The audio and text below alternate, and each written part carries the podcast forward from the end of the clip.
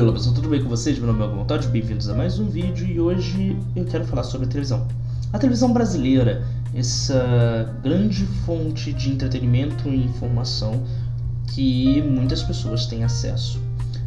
E na verdade quase todo mundo tem acesso à televisão e que é mais presente na vida do brasileiro do que a internet. E eu vou explicar isso mais pra frente. Mais especificamente, eu queria falar sobre o novo canal de televisão, a Loading, que estreou agora em 2000, dezembro de 2020 e que vai passar agora pela sua primeira reestruturação de grade. E se tudo der certo, esse vídeo vai sair no dia que irá ser feita essa reestruturação de grade. A Loading chegou com uma premissa simples: trazer entretenimento nerd, geek, K-popper para a população brasileira. Algo que era meio exclusivo da internet e escasso na TV aberta. E isso é fantástico, porque isso se fala de nicho. Algo que é discutido pelo menos na minha faculdade, a gente teve várias discussões sobre isso. É discutido em idiomas acadêmicos, que é o poder do nicho para você criar um produto novo, criar um filme novo, criar uma marca nova. E a Ludin chega com dois pés na porta fazendo isso. Claro, com alguns erros, tanto que tivemos uma equipe de repórteres inteiras pedindo demissão logo na primeira semana de estreia do canal nós tivemos. Demorou para o canal ter uma voz própria, ou seja, um locutor que contasse o que iria começar, o que tinha acabado, o que você vai ver amanhã. Os programas demoraram a começar a fazer VTs do que. VT da programação, VT da grade, as chamadas, falando sobre o que ele, a pessoa poderá consumir amanhã. Porque, acredite, metade das pessoas quando chegam em casa ligam a televisão e não estão assistindo ela, simplesmente estão usando ela para ter um barulho, um som na sua casa. E assim, ter uma voz falando, daqui a pouco vai começar o seu programa favorito, faz a pessoa, opa, pera, deixa eu acelerar o que está fazendo aqui ou parar o que eu estou fazendo aqui para poder sentar na frente da TV. Então ela demorou, mas começou a fazer e curti pra caramba. Fora todo o investimento no esports, é, que a gente já teve o torneio de LoL, que um pouco, tá tendo o torneio brasileiro de Free Fire, né, pra mim hum, é interessante, eu sei que existe, mas não é um jogo que me atrai. Mas agora, pelo que eu já fiquei, já li em alguns lugares, vai ter o torneio de CSGO. Que aí sim eu vou acompanhar freneticamente. E é muito legal você ter um canal de nicho na TV aberta brasileira. E eu vou explicar o porquê disso. Porque a televisão está ainda hoje é a forma de conteúdo, a forma de criação de conteúdo é que está presente em 100% do Brasil. A internet, da última vez que eu vi uma pesquisa, estava em 67, 68%. Posso, esse número pode ter aumentado desde a última vez que eu vi isso. E a televisão está, principalmente a Rede Globo, está em 100%, 99,9% alguma coisa, 100% do território nacional.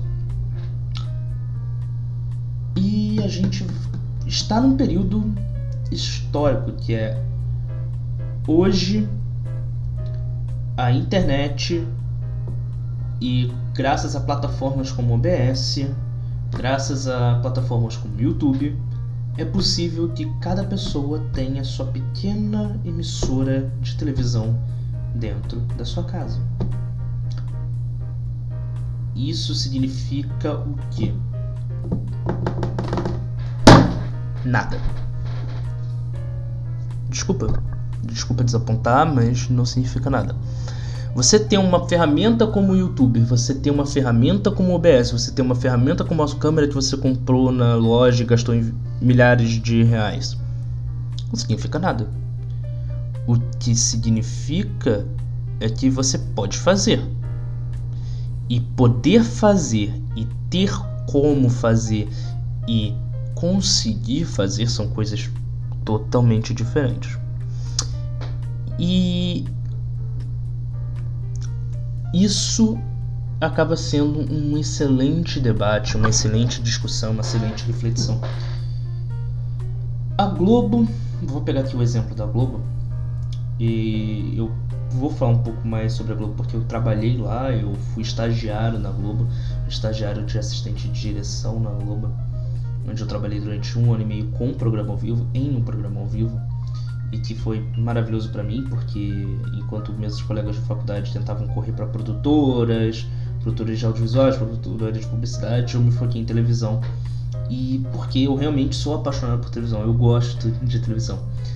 Por mim, eu, eu não apareceria na frente da câmera. Eu apareço na frente da câmera porque é, tem coisas que eu quero discutir e eu quero jogar opinião no mundo e a internet me proporciona isso, mas o que eu gosto mesmo é de estar na televisão. Eu, eu, eu gostei desse negócio.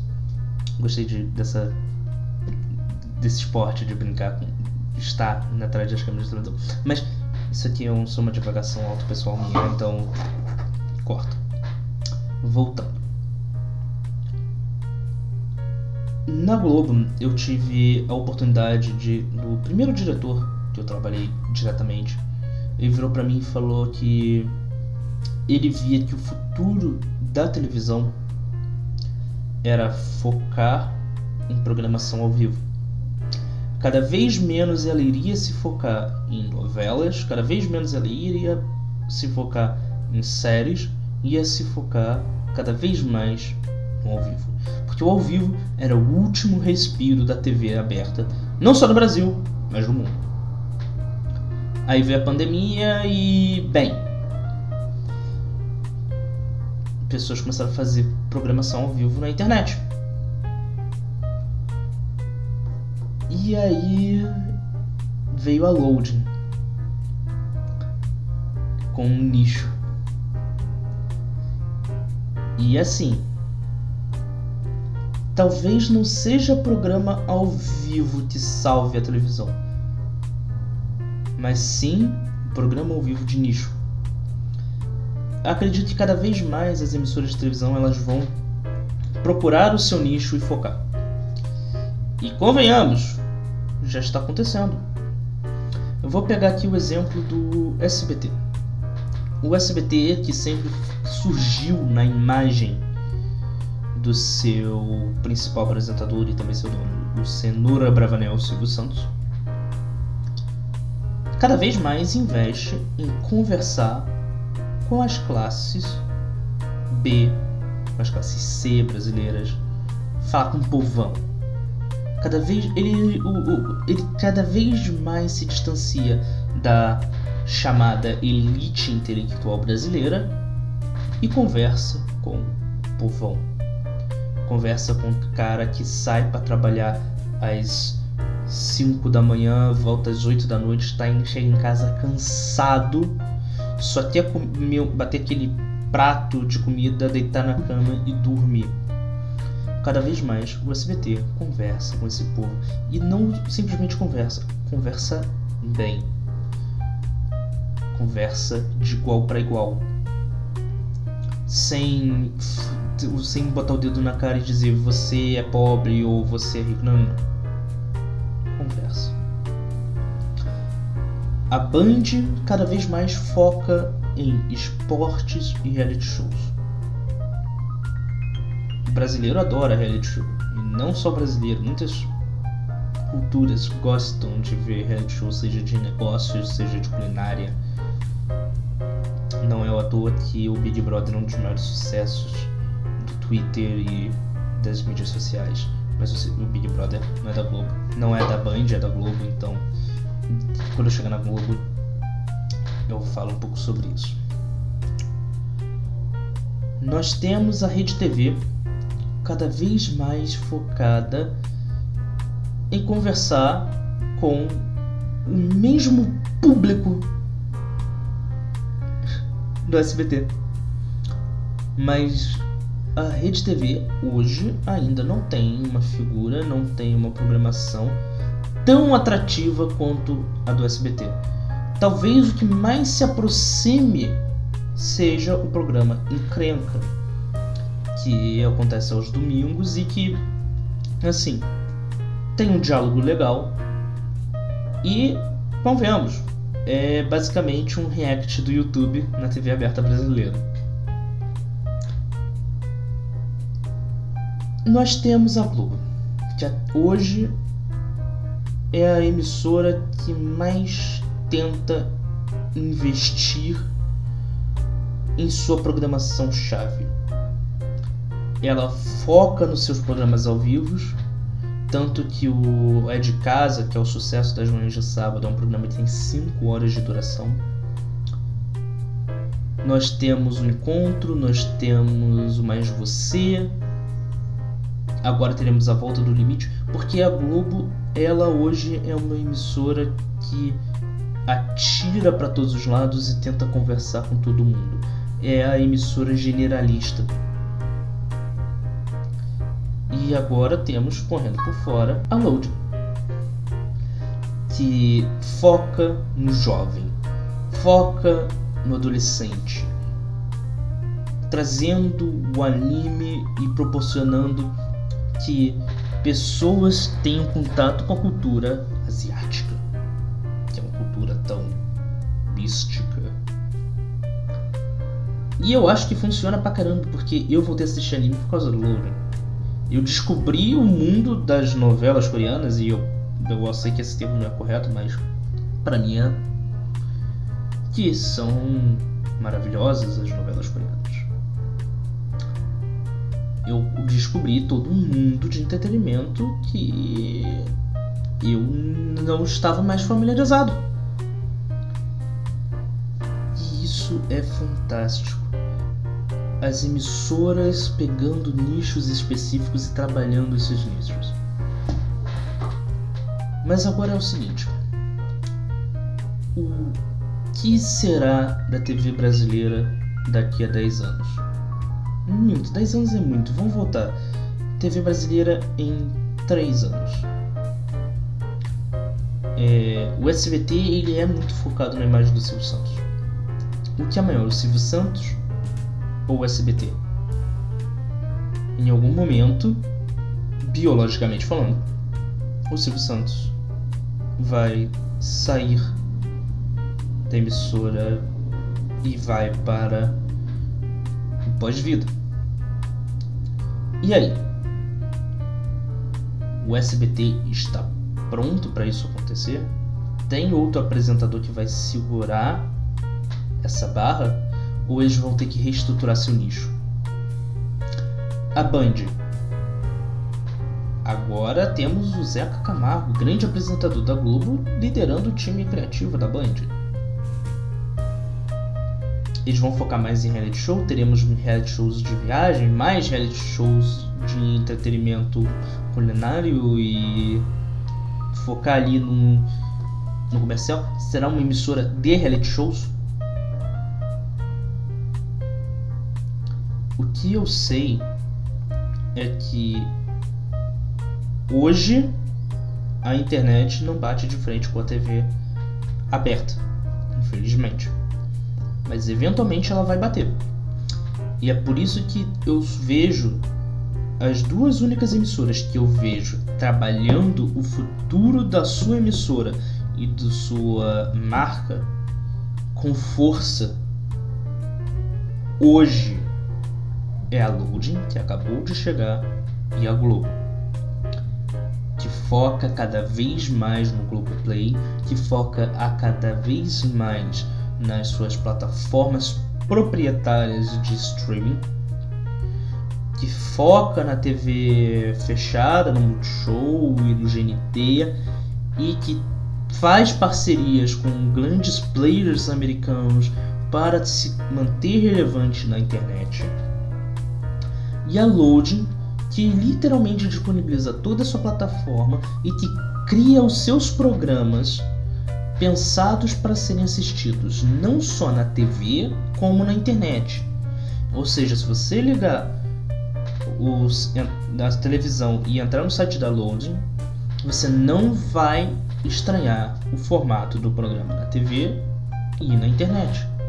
Porque eles conseguiram criar um formato que é um formato de mesa de bar, um formato de conversa, que é o principal formato que eles usam, mais um formato de VTs, que é um formato televisivo, para criar literalmente podcasts em vídeo na televisão.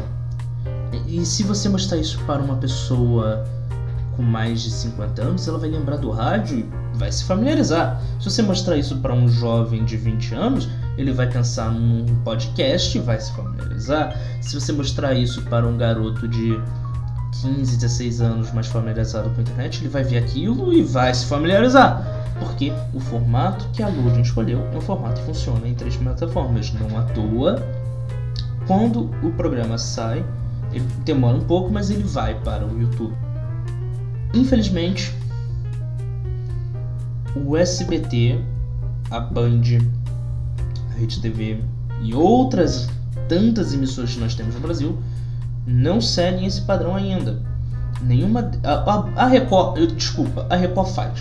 Mas é que eu não conheço o sistema, o serviço de streaming da Record. Então não vou falar em como eles fazem. Mas ela faz. O SBT foca na internet. Tudo que eles fazem vai pra internet. E assim, o programa deles é, é, é pensado para ser feito e assistido na televisão. Quando você assiste na internet, dá uma estranheza. Salvo os conteúdos exclusivos da internet. Como o SBT Games, se não me engano. Esse, cereja do bolo, vai fundo. Esse vídeo já tá longo, então deixa eu concluir aqui. O, fo o ponto é: nós vamos passar por uma grande mudança na televisão brasileira. Cada vez mais a televisão irá se comunicar com a internet. E as pessoas vão mudar suas formas de ver e imaginar a televisão. O lance é: as emissoras estão preparadas para essa nova geração? As emissoras estão preparadas para essa nova forma de pensar televisão? E acima de tudo, elas estão aptas e têm ideia do que será que irá acontecer na televisão no futuro?